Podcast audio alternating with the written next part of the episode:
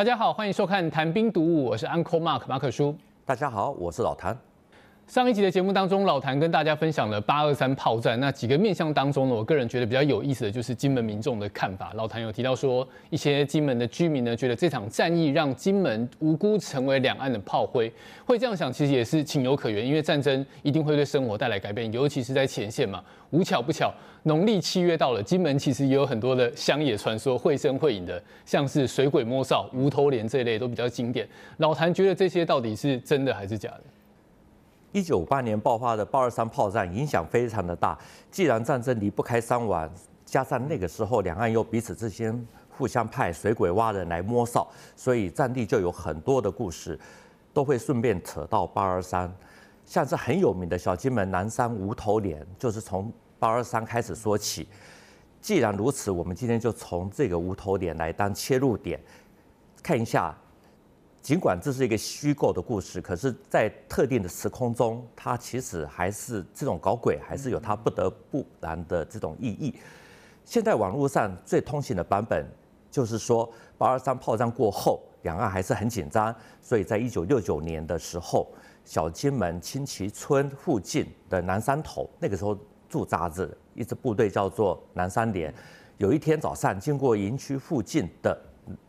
村民他们并没有发现到，哎，怎么没有发现没有那个阿兵哥在活动？都不见了。对，所以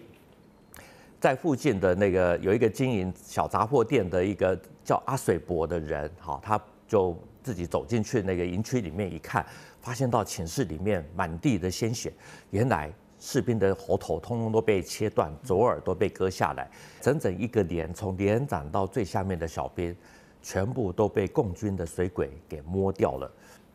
我听到的也是这个故事啊，真的非常的经典。然后当年当兵抽签的时候，大家都很怕抽到金马奖。我记得那时候抽签那天，一听到有人抽到外岛，我底下人都一阵欢呼，一直在鼓掌，因为又少掉一个名额了。那那时候其实我们也不知道说这个事情到底是真的还是假的。总之呢，同梯的都非常紧张。的确如此，但是谁抽到金马奖，下面就是一片掌声。当然还有谁抽到了海军陆战队，下面也会有欢呼声。话说回来，接下来这个传说就是这么的说。他说南山连被摸掉之后，短期内就没有部队再进驻。可是说也奇怪，到了深夜，附近的村民就会听到粗糙的声音，啊，听到有士兵在那边喊一二一二，提着正步在那边训练。那仔细一看，整个部队都没有头。啊，也连续这样子好几天，啊，每天晚上南山头，啊，也就是这个南山连，都出现这种粗糙的声音。那附近的村民呢，这样天天晚上夜夜惊魂也不是办法，所以后来就请来法师，才知道，啊，经过沟通以后才知道说，啊，原来这些灵魂他们没有办法离去，是因为连长啊，他非常的自责，自认愧对国家，所以才在深夜的时候还在不停的操兵练习。那吴头连这个夜半操兵的事情传开以后呢，旅长啊、师长啊，还有这个这个司令啊，都去现场了，可是都没办法让这个连长安息，因为他们的官阶啊，我们军中常常讲说这个官阶不够，这个压不住。后来还是等到蒋介石到了小金门去安抚完连，哈，才把这个事情给解决掉。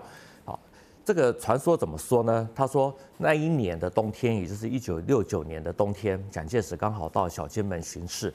啊，来到了这个南山头这个地方，哎，发现到说怎么这个南山头啊没有看到任何的驻军，啊，非常的生气，于是就命令把这个陈司令给叫了过来，当场质问，啊，等到他整个了解了这个南山连的状况之后，于是决定说今天晚上我就留在小金门啊。要准备晚上要跟这些这个南三连的这个阴魂来对话。嗯嗯。果然到了晚上，这个南三连又响起了踢正步的声音啊，又是一二一二啊，这样子在训练。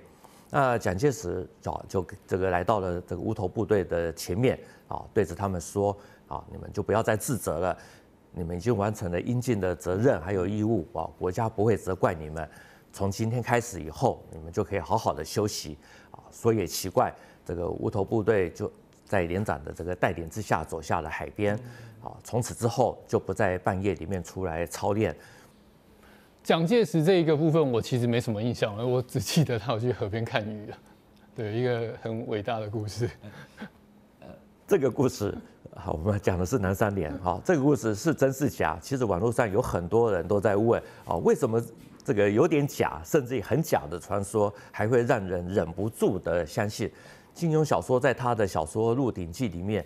啊，就曾经借小这个韦小宝的话来说，这个其实这个要骗人，其实就是九句真话加一句假话啊，才会有人信。其实传说也是一样，人事时地物都一定要有，啊，而且一定要有一部分是真实的。例如很具体的地点，啊，这个故事具体的地点就是在小金门青旗村，啊，部队名称就叫南三连。还有一位啊，还有第一位看到无头脸的人，也就是有一位叫阿水伯的这个在地人。啊，最重要的是什么？是透过了从台湾到金门去当兵的这个作者，他是以这个第一人称的角度来说故事，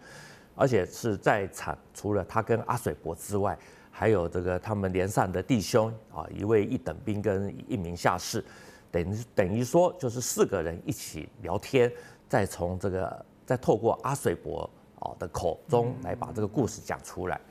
那关于这个故事呢，我们要讲说它是真的或假的，其实也很好查，因为搬出蒋介石来镇压就已经蛮扯了，啊，更何况还有司令官。我们知道，在一九六九年的时候，在小金门的这个司令官其实是陆军第五十八师的司令部少将陈坚高，啊，接下来是陆军第二十七师的司令部少将蔡新。他们交接的时间是五月，所以如果蒋介石那一年冬天到了小金门，那那个时候其实是不应该叫陈司令过来，应该是叫蔡司令。更何况，如果发生了这么大的事情，陈坚高后来还升到上将，蔡兴也升到了中将，所以我们大概就可以知道说这个是不太可能。再加上蒋介石在一九六九年的时候也只有去过一次小金门，而且是当天就来回，那。还是会有人说，我还是要相信。那我们就来听听金门在地人怎么说。已经从小金门烈屿国中退休的林马腾老师，他在一九七四年到一九七六年的时候，在小金门是担任少校营辅导长。在一九七五年那一年啊，那个时候两岸还处于单打双不打的阶段。有一天，对岸发射的宣传弹直接贯穿了那个指挥部，啊，的爆炸了。结果他不幸中弹。啊，后送台湾，那个在三总急救了多次啊，也就是开刀数次，然后才抢救回来。可是之后呢，也造成他的行动一些不便，所以他退役以后就一直在小金门。那老谭也问了这个林老师，他说他家就在南山头附近，离南山连大概只有一公里左右。以前还在部队的时候呢，南山连也是管辖的单位之一，所以。他很笃定的说，这根本就是假的。以前在家里看电视的时候，还看过谈话性的节目来说这一段的啊。然后他说啊，那些名嘴讲的好像自己都在现场，可是根本就没有这么一回事。所以那个林老师说这个是假的，但是我觉得一定会有人说老师在骗人。那个林老师有提出什么样的证据来说服你吗？根据林马腾老师的说法。南三连是一个海防点，好，它是一个海防点，大概有七或八个据点，啊，有的是排据点，有的是班据点，比较小一点，分别住在二十多个碉堡。那个时候，每一个据点都是双哨，啊，又不像是说在台湾啊，有的连队是睡大通铺，啊，所以水鬼摸哨的时候，不太可能一次啊摸掉二十多个碉堡。他说他在小金门担任少校营辅导长的时候，南三连是。管辖的那个防区之一，他们都从来没有听过南山无头脸，更没有感受到那个地方哪个地方怪怪的啊，或阴阴的，所以之后两岸和缓了，更不可能发生这种事情。可是，也就是在他退役之后，大概是到了一九八零年代，他就听过了这个故事。他还说，在一九七零年代，两岸之间的的确确是有所谓的水鬼活动。那个时候他们在部队里面啊。这个也的确有听到说，有哪些士兵晚上在站站岗的时候，发现到一些不寻常的，比如说这个在漆黑的夜里被突然间被丢石头，啊，也有人看到有黑影在移动，可是呢开枪又打不到，啊，这些都是有发生过的，可是这些都只是算骚扰，根本没有所谓的被割头啊，或者说被割耳朵啊，这些都完完全全是没有，所以。当年的这些水鬼的传说，实在是因为太深入人心了。双方的蛙人啊，因为那个时候有一段时间的确是互相摸哨，所以这些鬼故事的背后，其实就是这些守哨站卫兵的时候啊，这些阿兵哥啊，天天疑心生暗鬼啊，到最后很多的产生出来的幻想文。所以，我我们这样子可以就应该可以对这个鬼故事可以稍微有点彻底死心了。对，很多鬼故事都是发生在站哨的时候，站哨其实是真的蛮可怕，夜深人静，不管是一个人还是两个人，因为我对面的班长在睡觉，我要顾着，所以很多风吹草动都会很紧张。那既然无头连是假的，那么其他的故事呢，也有其他的科学解释可以去破解。小金门南山无头连算是威名远播，其实是什么都没有发生过。可是大小金门的离岛啊，其他的离岛的的确确是有发生过一些有的没的。可是它随着两岸和缓，还有到了一九六零年代，岸际雷达已经开始建置了。那种过去水鬼可以搭着这个橡皮艇摸黑去执行任务的次数，其实也就慢慢的减少。就算要去，很多时候也就是搭着渔船再过去。不过水鬼等于摸哨这种东西还是深植人心。在这边我们要先声明一下，我们讲这些好要说的，绝对都是有先翻过书或者找些资料。或者说至少都要找到当事人，或者说找到可以受访的人来可以征询，至少都有先确认。那目的就是要求一个比较合理的解释，绝对不是说网络随便抓一个说法，然后事后不理。那下面的说法我们会有一个比较科学的解释。在金门马祖有几个关于水鬼的著名传说，而且都很相似啊，大家都说是自己的。第一个就是女水鬼复仇记，第二个就是水鬼摸哨砍下头颅装脸盆，所以部队不用脸盆装脸装，而用那个水桶。第三个就是无头脸的故事。第一个，也就是关于女水鬼复仇记的传说。据说啊，据说当时曾经有一个水鬼来马祖的高登来摸哨啊，高登我们知道它是离大陆最近的一个岛，结果当时摸哨。被抓了，啊，这个这个哨呢，一共有十四个人，结果除了有事外出的上尉以及一名这个有稍微有良知的一兵以外，其他十二个人竟然就联手性侵了这位女水鬼，啊，事后有那一名独善其身的这个一兵觉得这个好可怜，所以就偷偷的把她给放回去了。这个受辱的女水鬼回到蜘蛛岛以后呢，当夜就带了十八个水，呃，就带了八个水鬼过来报复。然后就把整个哨的头颅通通都砍下来，十二颗人头就按照军阶这样子高低啊，就从通往据点的阶梯上摆在那个阶梯上。啊，当初把他放回去的那位一兵呢，就侥幸逃过一劫，可是他的耳朵也被割下来。啊，这个据说这个阶梯上每一每一个阶梯都有一颗血淋淋的人头，哦，就向下注视着那个唯一的生还者。那从此高登就有了这个人头阶梯或者断头街的传说。那另外一个相似度很高的故事地点呢，就是发生在这个金门的离岛，也就是大胆岛。这个地方的生活一样也是非常的苦苦闷。好，这个我们知道那个地方有这个播音站，嗯呃，这个可是呢你也只能眼观啊。所以在两岸稍微和平相处了以后呢，据说那个时候大陆来的女水鬼。啊，他们就开始跟北三连的这个弟兄们混混得比较熟一点啊，有时候还会聊聊天。有一次，这个阿兵哥就请他喝喝酒，啊，就趁着这个他酒醉了以后呢，就轮流性侵。啊，同样只有一名士官没有没有没有参加。那后来这个女水鬼的有人说了，就是说女水鬼啊自己先逃脱，那也有人说是他的同伙把他给救走。总之呢。这个北三连后来就很惨，也一样就是遭到报复啊，整个连就头都不见了啊，因为有了闹鬼的传说而被封锁。对于女水鬼的这种传说呢，似乎都大同小异。可是呢，到底有没有女水鬼？老谭透过的关系啊，问到了一位当时曾经在金门当到至少啊是那个师长的这个将军啊，他一听到这个故事啊，就直截了当的说是胡扯。而且还很简单的扼要加了两个字哎，哦，那就是迷信。哦，这位老将军说，两岸那个时候根本没有女兵，哦，在第一线作战，所以不可能有女水鬼。那这些纯粹都是男人世界待久了，好太过无聊，自己脑补出来的这种幻想文啊的故事，啊，所以是用来吓吓新兵啊或菜鸟。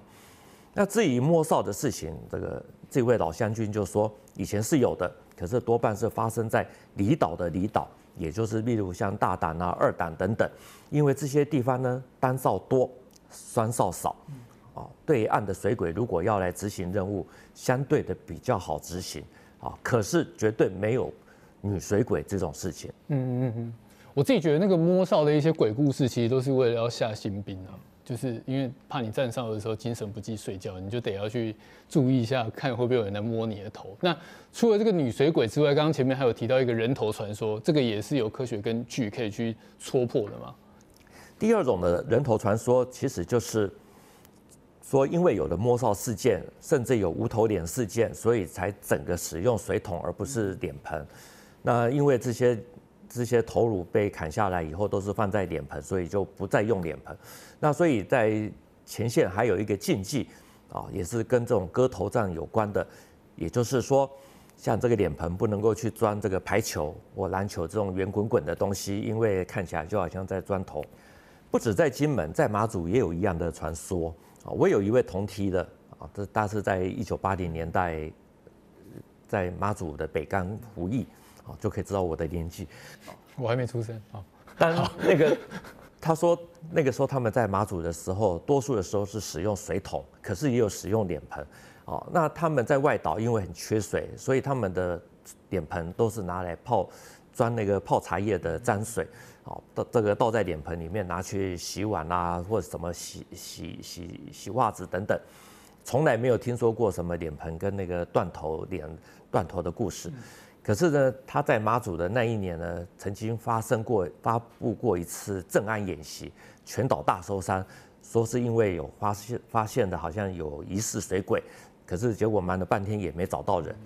可是到了网络时代。脸盆跟头颅之间的这种传说就起了相当巩固的连结。我们公司呢，刚好也有一位三十岁啊，今年才刚好三十岁的年轻人，他在五六年前也才服完兵役，好巧他也是抽到马祖北干，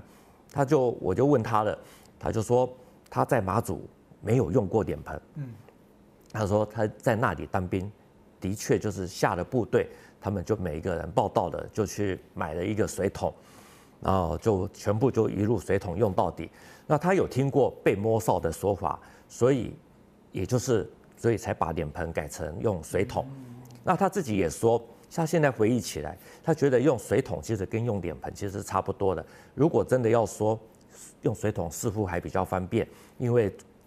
有个盖子装的东西又比较多，所以也比较好，这个东西也不容易掉出来。相对来说，用水桶似乎是比较方便。对于这样的说法，其实应该这样讲，就是在早年水鬼互动比较频繁的时代，似乎还有用脸盆。等到水鬼少了，脸盆跟头颅之间反而就就比较起了密切的连接。那在金门也是有类似的情形。我们刚才前面有提到林马腾老师，他住小金门，他自己说他们以前在金门服役的时候也有用过脸盆。那至于不用脸盆，真的是跟那个无头脸没有关系，因为大小金门这些外岛本来就是，就是早年就是非常的缺水，大家都要去水井打水，用水桶是比较方便啊。如果说真的要缺水或限水啊，一人一桶水也比较也比较好使用。你总不能叫他用脸盆装水然后顶在头上吧？这是很吊诡的情况。不过，我觉得如果有网友当过兵，你就会发现，其实军中有很多禁忌，甚至我们说鬼故事啊，都跟规定或是纪律摆在一起。老谭对这个不知道有没有印象，就是头盔不能倒着放。对，就是因为上下颠倒代表阵亡。好，你可以继续。那 第三个无头脸的故事呢，就是我们前面有提到小金门的南山无头脸，其实算是在一九八零年以后哦，才开始逐渐形成的一个。或者说完整化的一个鬼故事，没想到前几年马祖的这个马管处他们在自，他们搞了一个叫做战争和平纪念公园展示馆，委外制作的一些啊，这个里面要摆一些资料，那他们可能就是这个上这个招标，结果这个委外的厂商呢，他就在网络上抓了一些资料，把小金门清崎村的南山无头连部队的这个鬼故事呢，把它的这个发生地点把它变成是在北干潭崎南山连，来增加这个什么这个展览展示馆的可看性，还以口述历史与见证的名义，啊，把它放在这个展示馆里面。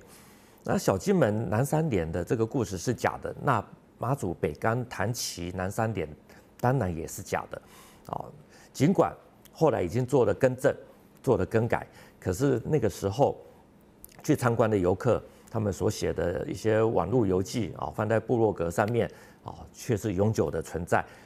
故事几乎都一样，大家有兴趣的话可以上网自己搜一搜。那讲到这里，大家会很好奇。老谭既然说南山无头脸是假的，又没有女水鬼复仇啊，不用脸盆跟这个水鬼摸哨也应该没有纯然的关系。那传言中的水鬼摸哨到底有没有？我们应该这样讲，摸哨肯定百分百是有的。可是水鬼执行任务多半是属于这种低强度、小规模的这种对抗，主要的工作不全然是为了要去杀人。这个我们请教过。海龙蛙兵秘书长李维珍先生，他说那个时候出动水鬼大概就是三个五个，不会太多，而且也不是说你想去啊就可以去，也不是说也意思也就是说你想杀人哦，今天心情不爽，想杀个人就自己游过去，怕你游不回来。出动这么少的人，所以顶多也就只能摸掉一个班啊，十来个人啊，这种是有可能的。要摸掉一个牌就不太可能了，更不要说一次要摸上百个人啊，这种一个连。这样子说其实也对啊，想一想，人头也不是那么好砍，几个水鬼要砍下那么多的人头啊，要费多少时间？砍了也带不走，砍完了手也酸了，啊，你真的想游回去，到时候还真的游回游不回去，真的就沉在海里变水鬼。好，所以这位海龙蛙兵他也还也说，他们大部分的时候其实都是在执行军事任务，例如比如说要去摧毁，比如说炮阵地，或者去做一些征收工作。哦，水鬼的任务纯纯粹粹就是出任务，不会有传说中那种很浪漫啊，什么到厦门对岸去看电影，然后再带回电影票根这种一日游的这种好看的事情。所以这个也不是真的。呃，是的。OK，我其实觉得摸哨会有了，但是就像刚刚老谭提到说，你要去摸掉一整个脸是基本上不太可能，因为你今天杀了前面几个人，一定会有一些动静嘛。对啊，不可能就是完全大家整个脸都睡死的，这是真的比较不太可能会发生的事情。有一位曾经当选过国际英雄的这个海龙蛙兵王安转，我们来看一下他的故事，大概就很清楚。他当水鬼去执行任务，就像行刺一样，就是直接到了寝室啊，就直接 biang biang 就直接毙了。根本没有什么慢工出细活的在那边砍人头。这位王安转是什么来头呢？他是马祖守备区指挥部两栖侦察队。他在一九五七年十月二十二日奉命突击驻守在连江黄岐次卧的这个中共水兵师。他一个人呢独自进入了共军干部的这个卧室，击毙了一名的那个干部，然后接着又转到其他群室啊，拿起枪。又直接击毙了几名在那种睡梦中的这种共军，啊，接下来啊，因为有了出了声音啊，所以这个其他共军就开始反击。那王安转他的右腿中弹，退出室外，然后又再撤退到这个橡皮艇上，鲜血不止，然后会最后冒死回来，几乎是九死一生。那回来之后呢，他就当选了这个国军英雄。总之呢。兵役几乎是台湾男人哈，也就是台湾男生几乎都要面对的一个关卡。不过以前是当三年兵或两年兵啊，现在是当然很好哦，就是当四个月，时间相对缩短很多。那以前两岸局势比较紧张，所以到金门马祖的这种金马奖的名额其实是非常的多，要抽到离岛，那等于有时候。讲不好听的，就是要去受苦受难。对于这些或者说更早所出现的鬼故事呢，一直都没有军方出来否认。除了军方的身份不太适合出来为这种乡野奇谈或怪力乱神来来来做澄清以外，另外一个比较合理的解释，其实就是军方也放任这种鬼故事在流传，因为透过这个敌人或者对手的这种残忍的内容，啊，能够让这个。入伍的这种阿兵哥提高戒备，比什么那种长官每天在那边三令五申其实还要管用。也就是说，军中太多的鬼故事都是为了要吓吓菜鸟啊，或者说要一些天兵啊，不要乱搞啊，只是传到最后就几乎都跟真的一样。那我们来透过这些传说，还有这些鬼故事来追踪，可以发现到，比如说像小金门南三点啊，或脸盆跟头颅的等等的这种关系，其实它都出现的比较晚，啊，大概也都是在一九八零年、九零年以后，啊，它才开始越来越详细。偏偏这些虚构的故事呢，因为很快的接下来就有网，就是进入到网络时代，所以他们就因为网络而更加的散播，更加的。这个被大家所知，